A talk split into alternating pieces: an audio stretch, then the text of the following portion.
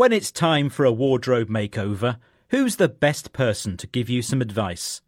You'll probably turn to your friend for some feedback and fashion tips. Let's face it, they know you best and can offer an honest opinion about which colours clash and which outfit makes you look a million dollars.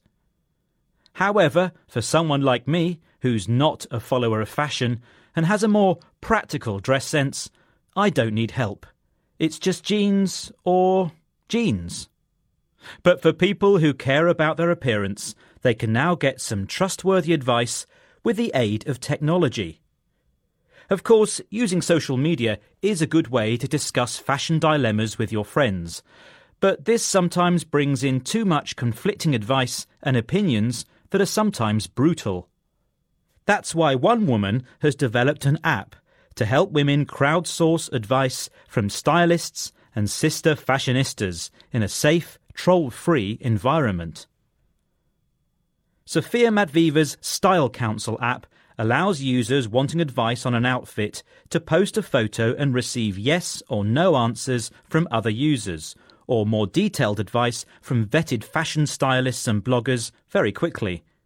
According to Matthew Wall, BBC Technology of Business editor, this is a growing business, with several new apps such as Ask Anna, Mallzee, and Style.me all offering young women tips on suitable and fashionable clothes to wear. There's also a website called EyeFitU, which finds clothes to fit your figure.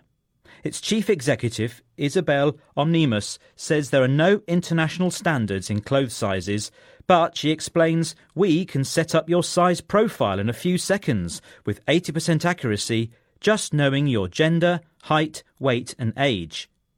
This information is used to search different retailers and find clothes that suit your actual shape. And the internet giant Amazon has also developed a camera that links to a style check function that compares photos and gives it algorithmically derived opinion of which outfit is better based on fit, colour, style, and current fashion trends. But does technology make fashion advice a bit impersonal? Sophia Matveeva admits that women in particular are social creatures and that AI will never stop us talking to each other. Girls will always want the approval of the cool girl at school. But as for me, an app with someone I don't know could be the place to start with some discreet fashion tips.